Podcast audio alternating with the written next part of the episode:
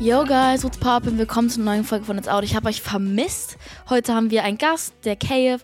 Und diese Folge ist für mich super, super besonders. Eine der besondersten Folgen, weil ich einfach in meinem eigenen Musikpodcast über meinen eigenen Release reden kann. Was für ein Flex! Wirklich, das ist ultra der Flex. Ich fühle mich gerade, ist gerade ein bisschen, mir, mir ist unwohl, ja. Also ich muss da gleich dann die Sachen vorstellen und dann kommen wir auch schon zu meiner eigenen Single. Also, das ist mir ja alle zu wild. Ja, Leute, wir hatten als allererstes Rock Me Down von Fame Montana. Wir können ja mal ganz kurz reinhören. I need you to rock me down, no, just knock me out, knock me out. And I'm slow it down and I don't wanna talk it out, talk it out. baby, yeah, like a boat keeping the shade. Also ich persönlich finde den Song super cool. Spaß. Also, Real Talk, meine Single ist am Freitag rausgekommen. Ich habe mich super gefreut. Ich, wir hatten hier tatsächlich, wir hatten keine Party hier, wir hatten ein kleines Get-Together mit meinem Glam Squad, meiner Mama und äh, Mitch, ein guter Freund von uns. Und ähm, wir waren hier, haben einfach drauf angestoßen.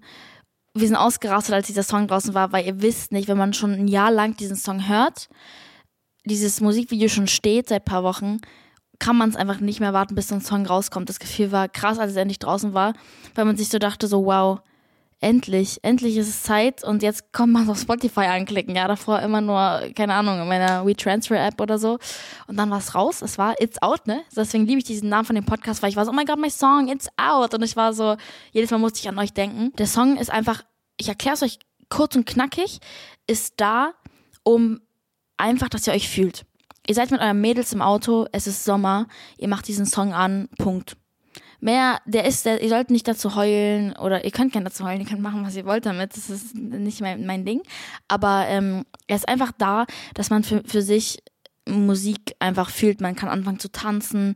Wir haben dazu auch einen TikTok-Tanz, wenn ihr den nachmachen wollt, guckt gerne auf äh, TikTok vorbei. Den haben wir gemacht, Sebi und ich, wir haben uns da getroffen und ein bisschen Dance-Coaching gemacht, dies, das, Ananas. Das Musikvideo ist auch draußen.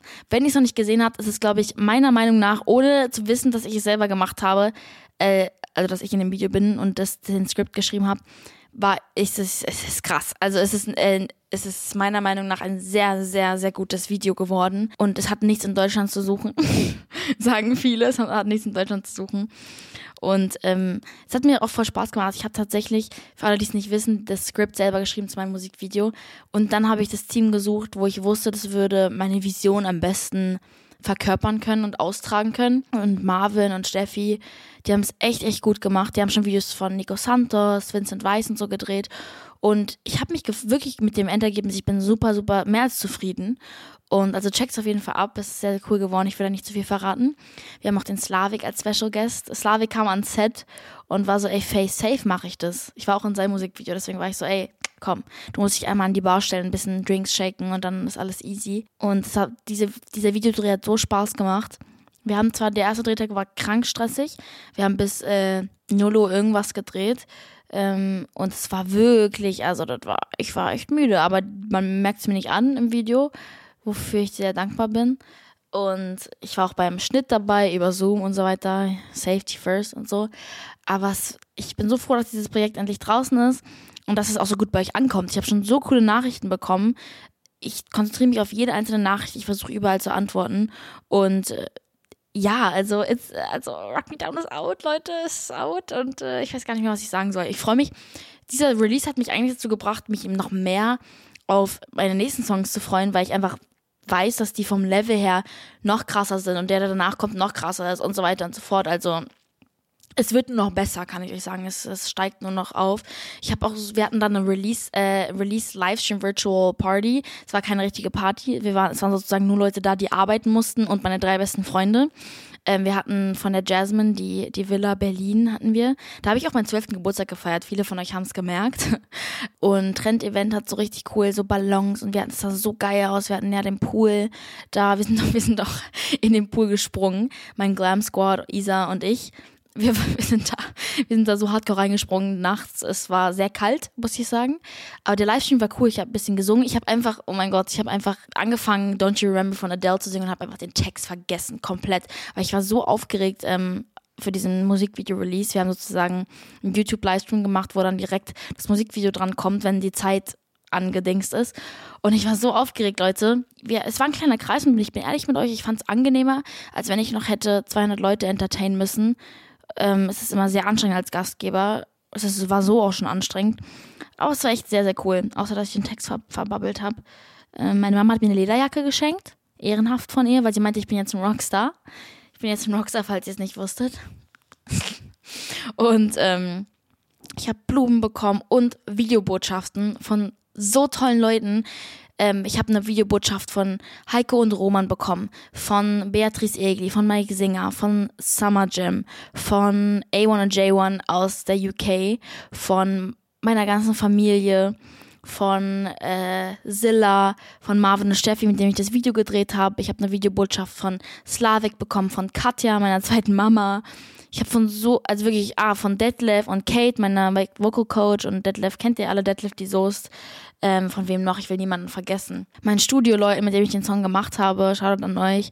Es waren so süße Videobotschaften. Ah, von Egon. Ey, es waren so coole Videobotschaften dabei. Ich wollte nicht heulen, ich, weil es war alles on cam und so, ne? You know, ich will nicht von anderen Leuten heulen. So bin ich nicht. Also es war ein echt schöner Abend. Wir hatten Spaß und ich würde so eine Release-Party nochmal machen, so im kleinen Kreis. Ey, apropos aufgeregt sein und so weiter. Der Gast von nächster Woche, Leute. Wir, wir, sitzen, wir sitzen da seit ein paar Monaten dran, weil ich äh, immer, wisst ihr, es dauert immer ein bisschen mit der, mit der US, weil die alle sehr busy sind und bei der Person viel rauskam in letzter Zeit und die viele Auftritte hatte.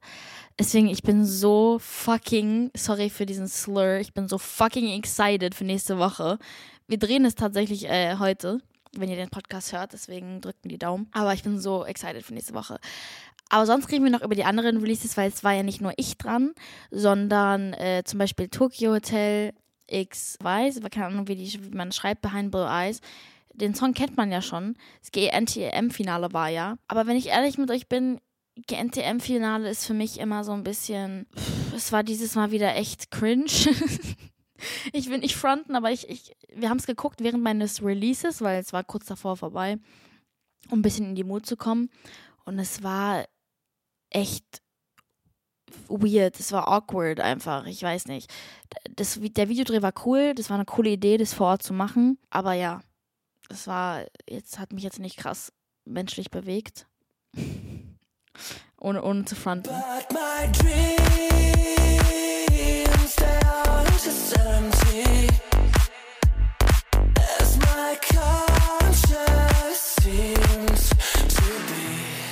dann hat Tate McRae einen Song rausgebracht, Darkest Hour. Sie hat eine krasse Stimme, sie ist im Game. Ich bin, ich, ich schaue sehr zu ihr hoch. Ich finde sie sehr, sehr cool. Wer weiß, vielleicht ist sie auch irgendwann mal hier Gast, ne? You never know. Ähm, wir können da mal ganz kurz reinhören. Darkest hour, a spark of flame,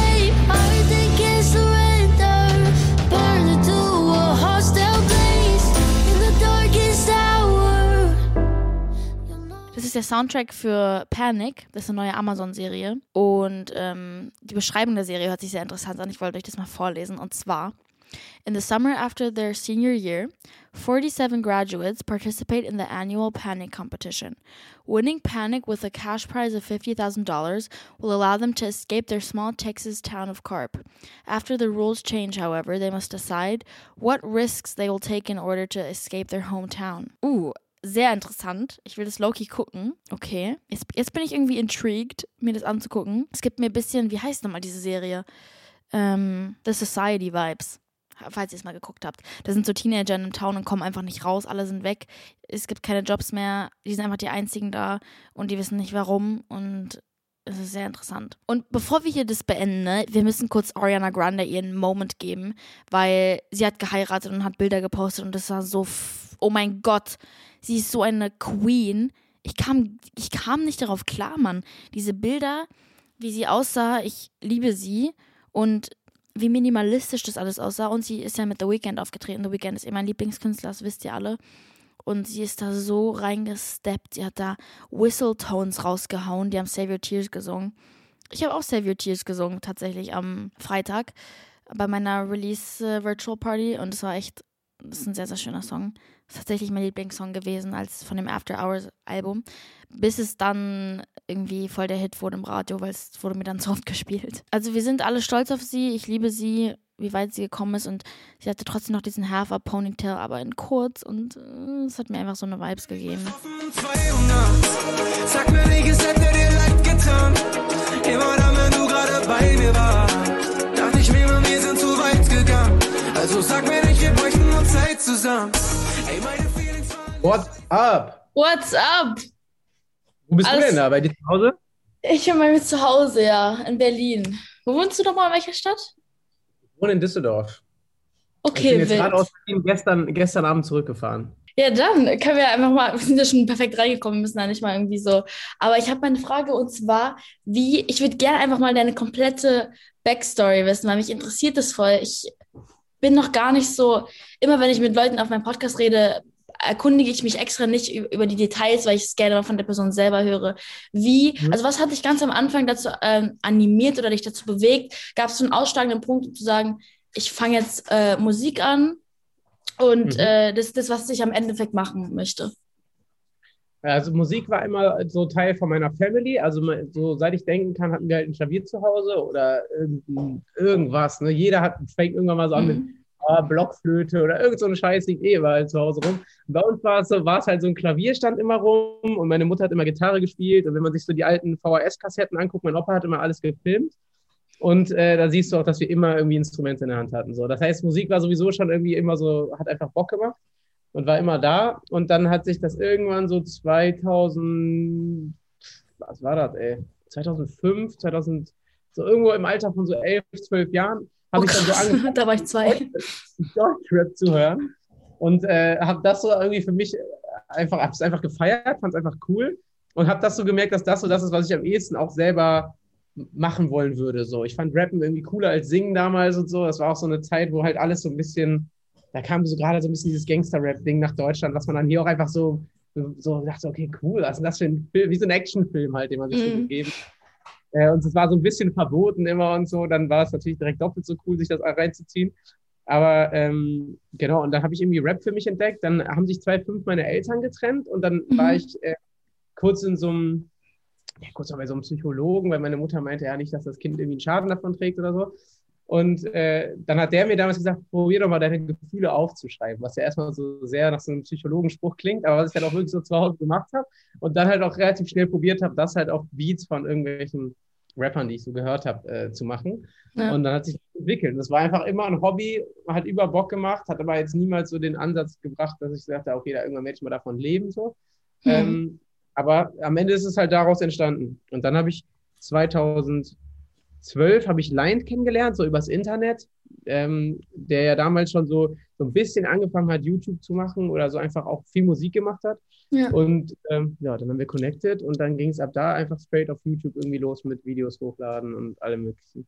Ja, krass, aus dieser Ära kenne ich dich auch, aus dieser, da, ich weiß nicht, ob du dich noch daran erinnerst, aber früher, als ich äh, mit Melina und Dagi unterwegs war, da, da habe ich dich sozusagen kennengelernt, da dieses, wie hieß es früher, die Gang und so, das ist ja so ein Throwback-Moment gerade, weil Ja. man sich irgendwie immer, die Paths haben sich irgendwie gecrossed, aber wir haben nie irgendwie zusammen gearbeitet oder zusammen geredet oder so, deswegen finde ich es voll cool, mal, dass wir mal dazu kommen, aber es, ist- Ja, es, es ist echt nice, also haben deine Eltern auch so Instrumente gespielt oder euch dazu animiert sozusagen so, Ja, safe. Also meine Mutter hat äh, Gitarre und Klavier gespielt und die singt auch jetzt immer noch im Chor und solche Sachen. Ähm, und die, dann habe ich immer Schlagzeugunterricht zum Beispiel so, war, weil das auch für mich also das coolste Instrument war halt so das Schlagzeug so. Und dann äh, also so ein Jahr Schlagzeugunterricht und bin dann rausgeflogen, weil ich ähm, gesagt, ich habe keinen Bock nach Noten zu spielen. So. Ich wollte halt einfach trommeln. Mhm. So. Ich wollte das machen, was für mich cool klingt. Und der Schlagzeuglehrer war halt so voll der voll der Typ, der so sehr darauf beruht war, mich nach Noten spielen zu lassen. Und dann Ja. meinte er so, ja, wenn der Junge eh nicht das machen will, was wir hier normalerweise im Unterricht machen, dann kann er das ja auch zu Hause machen. Dann habe ich halt zu Hause gespielt. Ja, genau, dann konntest du einfach so ein bisschen selber de- deine eigenen Rules machen und so spielen, wie du Bock hast. voll. Das war viel geiler. Dann haben meine Eltern mir irgendwo so von einem Nachbarn irgendwo so ein, so ein halbes Schlagzeug abgeschwatzt. So. Da war nur eine Tom und es war gar nicht so alles dabei, so, aber mir hat es halt voll gereicht, einfach ein Ja. bisschen zu Hause zu scheppern. So. Was ist denn dein Lieblingspart so, wenn du jetzt einen Song machst? Bist du da an den Lyrics am meisten beteiligt oder an der Produktion oder ist es für dich das Einsingen, das Singen an sich? Was ist für dich so der Teil? Ich finde, man hat als Musiker immer so, es können auch zwei Teile sein von was, so ein Teil, wo du sagst, das macht mir, wenn ich jetzt meinen Song mache, am meisten Spaß. Mhm. Safe das äh, Schreiben, also ich glaube, das ist so das, was ich am, am liebsten mache oder wo ich mich auch so am meisten so reindenken kann. Mhm. Ähm, und so Toplining, also wirklich so Melodien, einfach Gesangsmelodien finden, so, das macht mir irgendwie am meisten Bock, weil ich glaube immer, dass das gerade auf Deutsch, das ist, was wirklich oft hängen bleibt. Das sind halt, wenn du jetzt einen deutschen Song hast als Deutscher, dann bleiben meistens halt dann irgendwie so die Lyrics hängen, wenn die besonders krass sind oder äh, so eine Gesangsmelodie. So. Und da die Produktion ist sowas, wo ich halt selber noch nie so richtig krass durchgestiegen bin, was jetzt erst so seit drei, vier, fünf Jahren kommt, dass ich so Bock habe, mich da auch so ein bisschen weiterzuentwickeln. Aber ich habe eigentlich lieber die Produktion einmal abgegeben an andere, die das einfach gut konnten und Ja, mich halt auf Text schreiben und Melodien und das dann am Ende halt einsingen, einrappen, wie auch immer, äh, konzentriert. So Toplines ist auch immer, ich finde es immer, besonders bei Deutsch, ich habe es persönlich noch nie gemacht, aber so eine gute Topline zu finden, die, die sitzt und da drumherum kannst du dann die ganzen Verses bauen, den, die Bridges, das ist dann alles, das passt dann irgendwie zusammen, aber erstmal diese Topline zu finden und ich finde es krass, dass es dir Spaß macht, weil für andere Leute oder für mich ist es so ein bisschen kopfig, weil man ist so, es muss, es ist dieser Pressure da, weißt du, was ich meine? Du musst so, die muss gut sein, die muss sitzen. Und, aber wenn man sie hat, da weiß ich halt, was du meinst, macht's halt Bock, weil man weiß dann so, boah, das ist ein nicer Song, weil der Chorus sitzt so. Ja, das, genau, das ist am Ende hier das Wichtigste so, dass du ein, ein Ding so hast, wo du weißt, okay, Mhm. das habe ich jetzt auch schon viermal aufgenommen und es läuft jetzt seit einer halben Stunde im Loop und es geht mir nicht auf die Nerven, dann ist schon mal ein gutes Zeichen. Ja. Und dann kann man so erst drum rumbasteln so. Aber ich Ja. glaube echt, jeder, jeder fängt auch mit der Hook an und äh, baut sich da irgendwie was drum rum. Das mache ich auf jeden Fall auch so.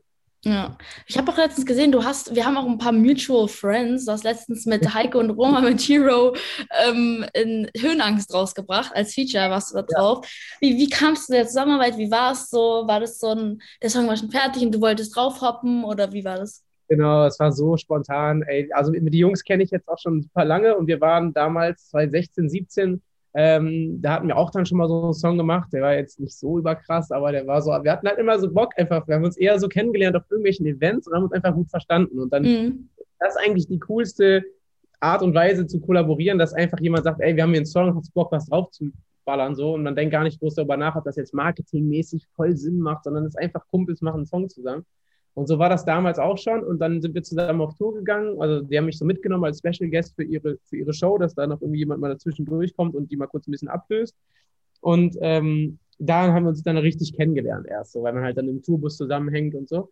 Und dann haben sie jetzt halt ihre, ihr Hero-Projekt äh, gestartet, was ich sehr cool fand, so einfach diese bisschen Machine Gun Kelly-Vibes, Yeah. ein bisschen ausrasten, mal ein bisschen was anderes, als was gerade halt irgendwie gefühlt jeder macht. Und deswegen äh, fand ich das schon ganz interessant. Und dann haben sie mir halt einfach einen Song geschickt. So, und ich war gerade unterwegs, habe mir den wirklich nur so auf dem Handy auch so angehört, so richtig auf dumme, so aus dem Handy-Speaker. Und dachte war so, ey, voll Bock gerade drauf, weil ich halt auch voll auf Machine Gun Kelly hängen geblieben bin in den letzten Monaten Mhm. so. Und dachte so, okay, schick mal ein Beat rüber, ich gucke einfach, was mir einfällt. Und dann war das wirklich in einer halben Stunde stand das, dann habe ich ihm das zurückgeschickt und dann war fertig. Crazy. nächste Woche ein Video drehen, so gefühlt. Und dann, ja, also total ähm, so organisch halt. Ich mag Ja. das, wenn das einfach entsteht und nicht irgendwie da vier Labels und sechs Manager darüber reden, was jetzt äh, streaming-technisch das Schlauste wäre, sondern dass Ja. man einfach sagt, okay, man trifft sich auch mal und trinkt mal einen Wein zusammen und guckt, ob das harmoniert. Das hat man gemerkt, es war einfach was Organisches und es ist ein super nicer Song geworden, finde ich. Und äh, ich finde es cool, wenn es wenn es eher so entsteht, genauso wie du meintest, wenn das einem nicht so strategisch ist, sondern das fühlt man aber auch, wenn zwei Leute einen Song machen. Du merkst, ob es was Persönliches ist oder ob einer in Australien und der andere in UK es aufgenommen haben, die haben sich noch nie miteinander geredet und dann wurde dieser Song rausgebracht. Ähm, Aber es zusammengeschnitten, einfach so zwei komplett verschiedene Fotos und so. Ich weiß Ja. nicht, das finde ich nicht so richtig. Das, das bringt natürlich wahrscheinlich viel und das ist Mhm. so, äh, A&Rs und so raten einem wahrscheinlich alle dazu, aber weiß nicht. Also ich glaube einfach, dass die Leute hören das einfach so. Oder man sieht es auch im Video dann, wenn man zusammen ist, ist es einfach, es ist einfach cooler so. Ja, man sieht im Video, wie man miteinander vibet, ob man sich einig war über das, was man gerade macht vor der Kamera und so weiter und so fort. Aber ich finde auch, ich finde den Song besonders so gut, weil, wie du gerade meintest, diese Machine Gun Kelly Vibes, Deutsch ist für mich persönlich, weil ich nur Englisch höre und Englisch mache, bin, ist für Mhm. mich Deutsch so ein Segment, was total, ähm, da bin ich ganz vorsichtig, weil es ist so schwer, meiner Meinung nach, einen deutschen Song zu machen, der nicht äh, spießig soundet. Weil alles, was du sagst, alles, was du schreibst, ist so, boah, ist doch zu Schlager, zu Schlager, Schlager, Schlager, Schlager.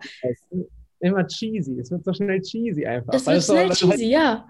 Ja, du verstehst halt jedes Wort und das, was du so auf Englisch richtig cool durch die Blume sagen kannst, so, das gibt es halt auf Deutsch ganz oft nicht so. Aber komischerweise so. Ja, so, also es gibt halt so Begriffe, die die verstehst du ja auf Englisch total und weißt genau, was damit gemeint ist, wenn du es so im Kontext hörst, aber und überlegst dann so, wie könnte man das auf Deutsch sagen? So, und dann fällt dir halt einfach nichts Geiles dazu ein. Das ist auf jeden Fall krass. Ich habe mir auch schon oft gedacht, so eigentlich müsste man mal so auf Englisch einfach nur so ein Side-Project irgendwie starten, einfach weil man halt mhm. so viel noch so viel anders schreiben könnte. Ja. Aber ja, das ist auf jeden Fall Challenge. Das ist auf Deutsch irgendwie ein bisschen schwieriger, gerade weil man es halt nur in Deutschland versteht. So.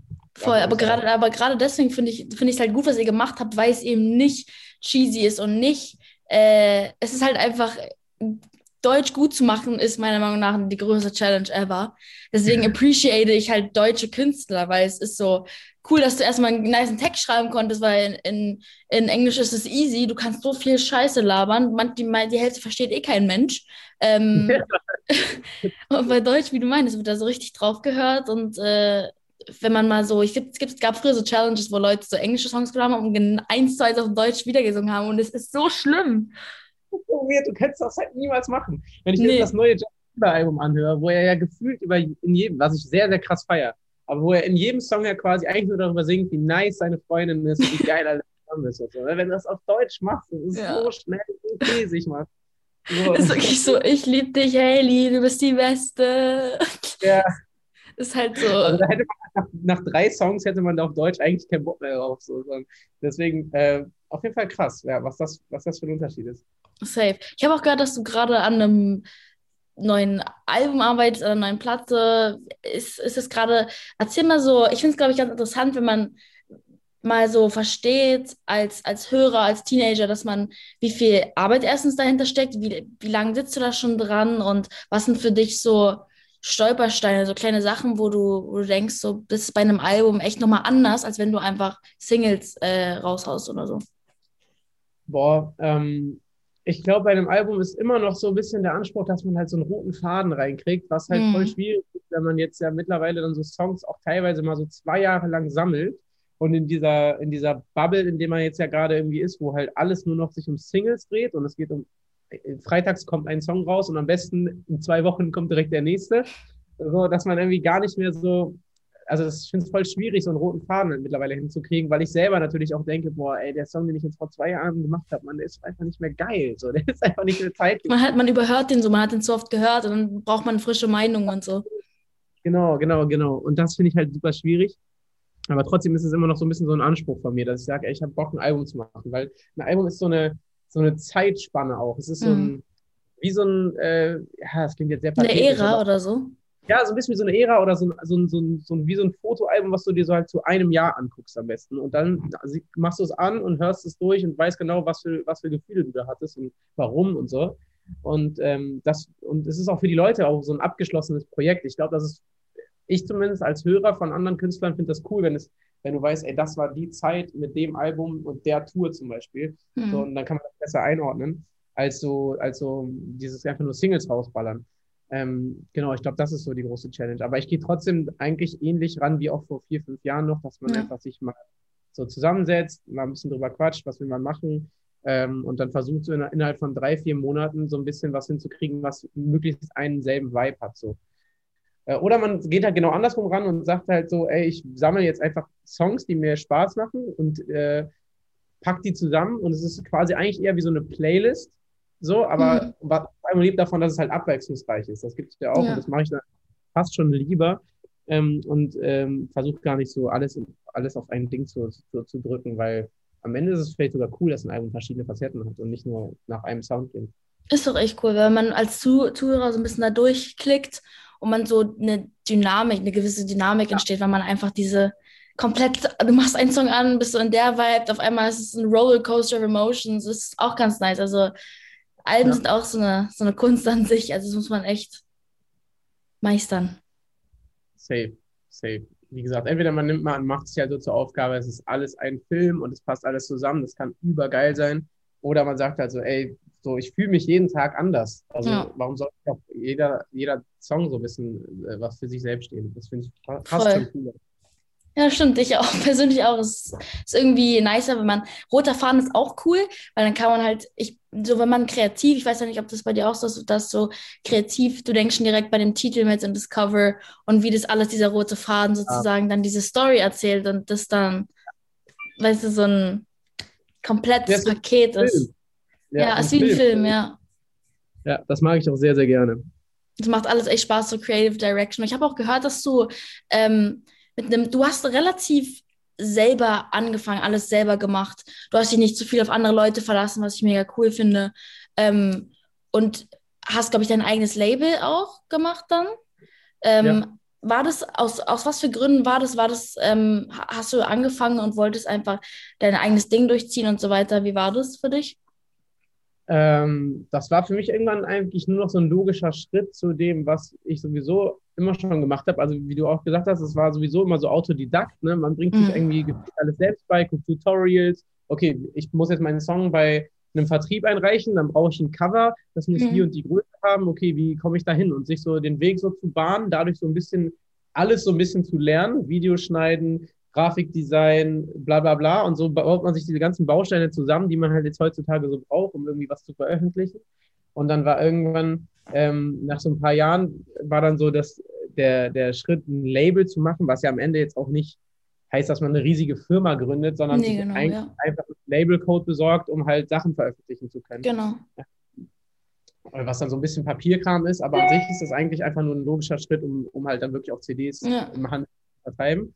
Und ähm, genau, das war, ist dann daraus entstanden, dass ich eigentlich alles immer schon so gut wie möglich selbst gemacht habe. So. Und wir immer geguckt haben, dass wir jetzt nicht unbedingt bei einer riesigen Plattenfirma andocken, die machen dann alles und ich liefere nur noch die Songs an, sondern ich wollte immer einfach in der Sache drin sein. Ich wollte verstehen, was da passiert. Ich wollte die Schritte selber gehen und da auch Fehler machen und dann daraus lernen. Ähm, und ich glaube, das war immer schon so eine sehr, sehr gute und sehr wichtige Entscheidung. Und das da hat dann einfach das Label gegründet und hat es einfach nur vervollständigt. So.